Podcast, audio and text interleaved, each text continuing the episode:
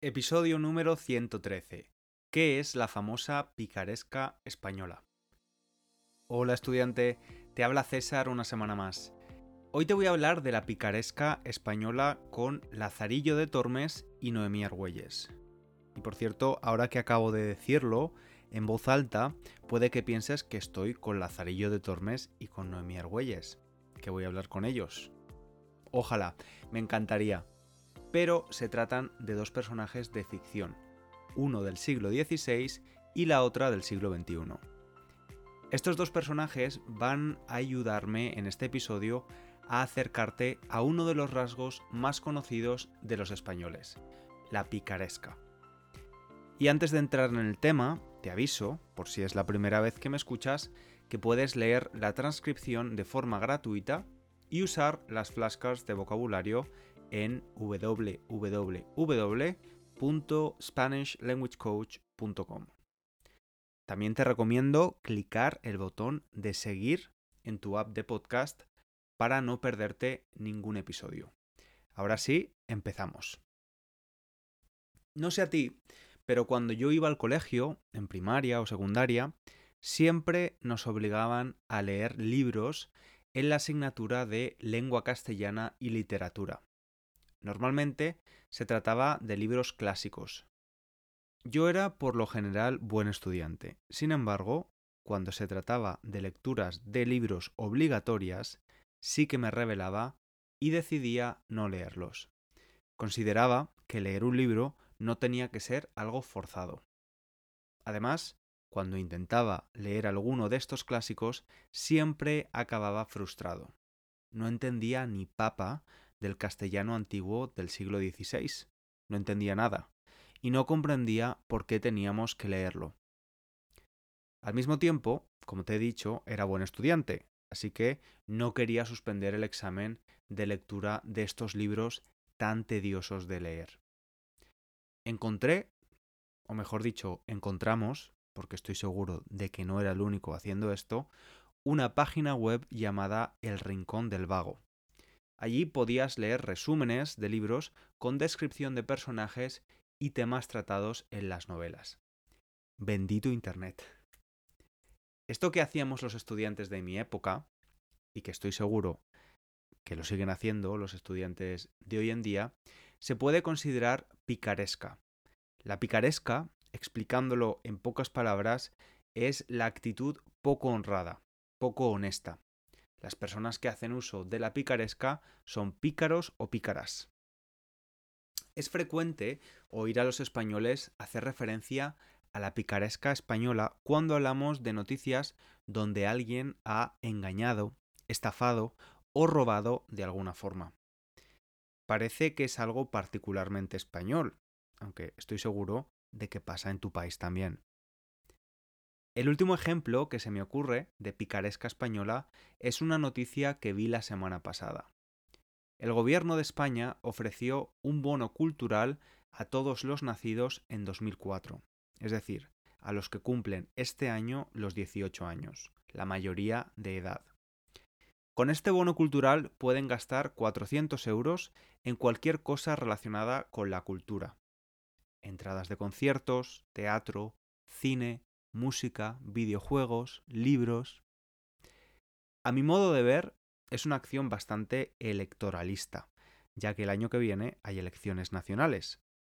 El gobierno, muy pícaro también, puede que haya pensado que ofrecer este bono a los que cumplen este año la mayoría de edad y que por tanto podrán votar el año que viene, podrá beneficiarles en las urnas. Las urnas es la caja de plástico donde se introducen los votos. También han sido pícaros algunos de los beneficiarios de este bono cultural de 400 euros. Al parecer, algunas de estas personas no estaban interesadas en gastar este dinero en cultura e hicieron uso de la picaresca para ganar dinero en efectivo, cash. ¿Cómo lo han hecho?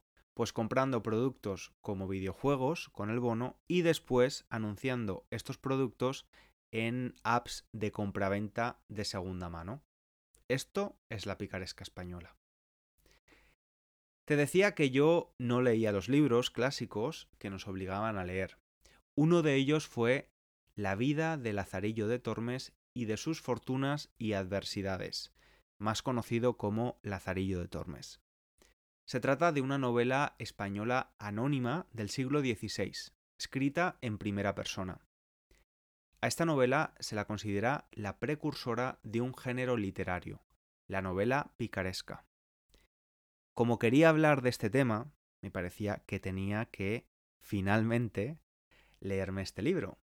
Así que 20 años después de que mi profesora de literatura, la señorita Carmen, nos mandara a leerla, la leí en el último vuelo Valencia-Londres que hice.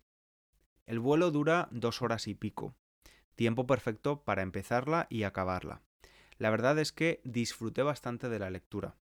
Además, la leí con mi libro electrónico, así que fácilmente podía buscar la definición de la gran cantidad de palabras del castellano antiguo que no conocía. Es una novela muy cortita. Lazarillo nos cuenta en primera persona la historia de su vida llena de miseria. Nació en la orilla del río Tormes, en Salamanca, de ahí su nombre. Cuando era muy pequeño su padre murió. Su madre, que no tenía nada que ofrecerle al niño, pensó que lo mejor para él era convertirse en guía de un hombre ciego, es decir, que no puede ver. Este hombre es muy avaro, no le da prácticamente nada de comer ni beber, así que Lazarillo tiene que hacer uso de la picaresca para sobrevivir. Uno de sus engaños a su primer amo, este hombre ciego, es cuando consiguen un racimo de uvas. Su amo le dice a Lazarillo que va a ser generoso con él y que van a comer exactamente el mismo número de uvas siguiendo la siguiente técnica. El amo comerá una uva y a continuación Lazarillo otra, y así hasta que no quede ninguna uva en el racimo. Pronto, el amo empieza a no cumplir con lo que habían decidido y come uvas de dos en dos, en lugar de una en una. Lazarillo piensa que puesto que el amo no está siendo honesto, él tampoco tiene que serlo. Así que el niño empieza a comer uvas de tres en tres, mientras que su amo las come de dos en dos. Así hasta que no queda ninguna uva en el racimo. De repente el amo le pega a Lazarillo. No era la primera vez que le pegaba, ya que usaba el maltrato físico constantemente. Sin embargo, el niño no entendía por qué lo había hecho. Su amo le dijo que sabía que le había engañado. El niño, confuso, le preguntó cómo era posible que lo supiera, si era ciego. Y su amo le dijo, Sé que me has engañado porque cuando yo he empezado a comer uvas de dos en dos, Tú no me has dicho nada. Esta novela fue todo un éxito. Sin embargo, el autor de esta novela es anónima. ¿Pero por qué? Pues porque la novela es una crítica de la sociedad española del momento. Habla de la hipocresía de algunos miembros de la Iglesia de la época. El segundo amo de Lazarillo era un clérigo, un religioso. Sin embargo, trataba incluso peor al niño que el primero vamos, que dejaba en muy mal lugar a la Iglesia. De hecho, este libro fue censurado durante la Inquisición española y no se volvió a publicar, la versión completa, sin censura, hasta el siglo XIX. Fue parte de la larga lista de libros prohibidos por la Inquisición. Durante esta época también existía una obsesión por mantener las apariencias entre la nobleza española. El tercer amo de Lazarillo representa este tema. Este amo es un escudero, un noble de bajo rango, que en realidad es muy pobre, ni siquiera tiene para comer, pero que intenta guardar las apariencias haciendo ver que es adinerado. Cuando leía esta parte del libro sí que pude relacionar la España de esa época con la del siglo XXI, me vino a la cabeza el tiempo que estuve trabajando en una tienda de teléfonos móviles cuando estudiaba. La tienda estaba en una céntrica calle de Valencia y justo enfrente, en la calle, siempre había un grupo de vendedores ambulantes vendiendo bolsos de Gucci, Chanel o Louis Vuitton. Como imaginarás, los bolsos que se vendían eran imitaciones, eran falsos, y cada vez que se acercaba la policía los vendedores cogían su mercancía y se iban corriendo. Lo interesante de esto era ver el tipo de clientela que se acercaba a comprar los bolsos. Señoras con un look impoluto, llevando pendientes de oro y collares de perlas, muchas veces acompañadas de sus maridos. A veces entraban también a la tienda a ver teléfonos móviles. Por supuesto, ellas y sus maridos buscaban teléfonos de alta gama. El iPhone era su elección. Muchos de ellos buscaban financiación para comprar el teléfono. Lo querían pagar en 24 meses, por ejemplo. Mis compañeros y yo aprendimos a identificar a este tipo de clientes. Personas que querían un teléfono caro, que no se podían permitir y preferían pagarlo a plazos. No digo que sea una mala opción o una opción criticable. Yo mismo estoy pagando ahora mismo mi ordenador a plazos. El problema es que algunas de estas personas que querían un bolso de marca o un iPhone lo hacían solo por una cuestión de estatus. A este tipo de personas se les llama en España quiero y no puedo. Ser un quiero y no puedo. O si eres más moderno, un o una wannabe. Te decía que mis compañeros y yo éramos capaces de identificar a este tipo de cliente y sabíamos lo que iba a pasar al solicitar la financiación para ellos. En muchas ocasiones se les denegaba porque aparecían en un listado nacional de morosos, de personas con deudas impagadas. Aparecer en esta lista hace que te sea muy complicado volver a financiar cualquier cosa, hasta que no liquides todas tus deudas. Tengo que reconocerte que yo también era un poco quiero y no puedo en esa época, cuando tenía 18 o 19 años. Recuerdo que con uno de mis primeros sueldos de la tienda me compré una camiseta, auténtica, eso sí, de Barberries. Tenía el logo y ponía el nombre de la marca a tamaño gigante. Un poco hortera, sí. Mis clientes wannabe y yo éramos un poco como el tercer amo del lazarillo. Nos preocupábamos demasiado por las apariencias. Como ves, es fácil trasladar las actitudes de la novela picaresca al siglo XXI. Y si hay un personaje que representa como un guante a la perfección la picaresca española contemporánea, es Noemí Argüelles, es un personaje secundario de la serie española Paquita Salas, disponible en Netflix.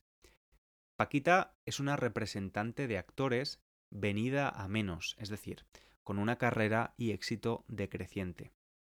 Noemí aparece en la vida de Paquita en la primera temporada y está presente en las tres temporadas que ha durado la serie hasta ahora. A mí me parece un personaje delirante, y a pesar de ser muy caricaturesco, me recuerda a muchas personas que he conocido. Creo que es la Lazarillo de Tormes de nuestra época. Si Lazarillo de Tormes tenía múltiples amos, Noemí tiene muchos trabajos diferentes. La conocemos en la primera temporada como una vendedora de un aparato milagroso llamado Divacel, destinado a mujeres de mediana edad. Divacel promete quitarles las arrugas de la cara eliminar su celulitis y absorber la grasa del estómago. Noemí va por las casas vendiendo este aparato a grupos de mujeres. Sin embargo, algo pasa. Vamos a escucharlo de su boca. Llegó una denuncia falsa al programa equipo de investigación que yo había hecho una estafa piramidal con Divacel. A su modo de ver, una, una, una estafadora totalmente, pero sí que es verdad que me dieron la importancia que yo me merezco. ¿Qué pasa? A mí me han quedado un pedido de 3.400 divasels. ¿Qué me las meto por el culo? ¿Una a una? Es que es para reflexionar, ¿eh? ¿Víctima o verdugo? La serie está grabada en formato de falso documental, donde los personajes miran a la cámara. Aquí Noemí se queja de que ha llegado una denuncia falsa al programa de televisión Equipo de Investigación, acusándola de ser parte de una estafa piramidal ya sabes, un modelo de negocio donde realmente lo importante es conseguir reclutar a más vendedores que compran grandes cantidades del producto con la esperanza de ganar mucho dinero, multiplicando su inversión inicial. La realidad de estos sistemas es que los únicos que ganan dinero son los que están en la cima de la pirámide. Pero este trabajo, vendiendo la famosa diva Cell, no es el único que tiene Noemí. Nos habla de sus trabajos pasados muy variopintos. Maquilladora de drag queens o madame en un prostíbulo, e incluso se intuye que pudo haber sido prostituta. En la segunda temporada es esteticien y peluquera, a pesar de no tener cualificaciones para hacerlo. Y es que un pícaro también tiene un rasgo muy característico. Es un buscavidas. Se sabe buscar la vida de cualquier modo, aunque lo haga de forma deshonesta.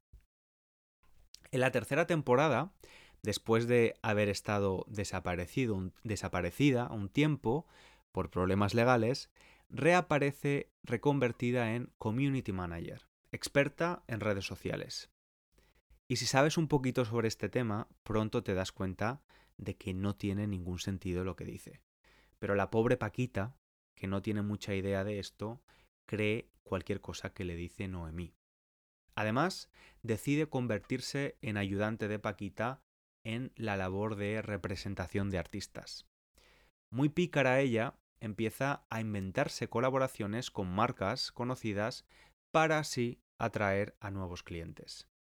Además, decide que lo mejor es aumentar el porcentaje de comisión que recibe la agencia por los trabajos de los artistas, de un 20%, lo habitual en el sector, a un 50%. Según ella, esto es lo mejor para quedarte saciado y no querer robar a tus clientes. Y es que los que hacen uso de la picaresca siempre justifican sus acciones poco honradas, como robar al rico o no pagar los impuestos que debería porque ya paga demasiados. La economía sumergida en España es de alrededor de un 23% del PIB, del Producto Interior Bruto, o GDP en inglés. Se trata de transacciones económicas no declaradas. Esto también es picaresca española. En cualquier tipo de ficción, novelas, películas, series, estamos acostumbrados a que se use la estructura narrativa del viaje del héroe. Personajes buenos con los que empatizamos, que tienen que hacer frente a muchas adversidades y finalmente consiguen eso por lo que han luchado con tanto esfuerzo. Personajes como Lazarillo o Noemí son lo contrario, antihéroes. El género de la novela picaresca tenía también una finalidad moralizante, y veías cómo el pícaro acababa siempre en un mal lugar por sus acciones. Pretendía ser ejemplo para otros ver cómo es castigado o se arrepiente. Al principio te hablaba de los exámenes de lectura de libros clásicos y de cuál era mi método para aprobarlos. La estructura del examen era una serie de preguntas tipo test y luego una pregunta de desarrollo.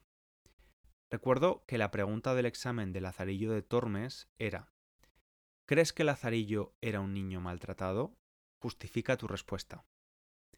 No recuerdo para nada cuál fue, mi respuesta hace 20 años, pero si tuviera que responder ahora a esa pregunta, diría lo siguiente. Claramente fue un niño maltratado, no solo por sus amos, que lo maltrataban física y psicológicamente, humillándole. Fue maltratado principalmente por sus circunstancias, la familia donde creció, la época en la que nació y la sociedad con la que tuvo que tratar, más preocupada por las apariencias y la fe que por los niños hambrientos en las calles. Cuando nos hablan de las historias de estos pícaros, de estos buscavidas, de estos supervivientes, en muchos casos no siempre se cuenta toda la historia conociendo sus historias, podemos pensar que, a veces, el fin justifica los medios. A mí me interesan mucho más las historias de antihéroes porque creo que todos, en algún momento de nuestra vida, hemos sido un poco Lazarillo o Noemí. Es inevitable tener un historial vital impoluto. El que esté libre de pecado, que tire la primera piedra. Bien estudiante, Ahora ya sabes lo que es la picaresca española. Ya conoces un poquito más de la cultura española. Parte fundamental de aprender un idioma es también conocer este tipo de cosas. No todo va a ser dominar los tiempos verbales y aprender nuevo vocabulario. Si disfrutas de este podcast, no te olvides de recomendarlo a otros estudiantes o valorarlo en la plataforma de podcast que uses. Muchas gracias. Nos escuchamos en el próximo episodio. Un abrazo grande.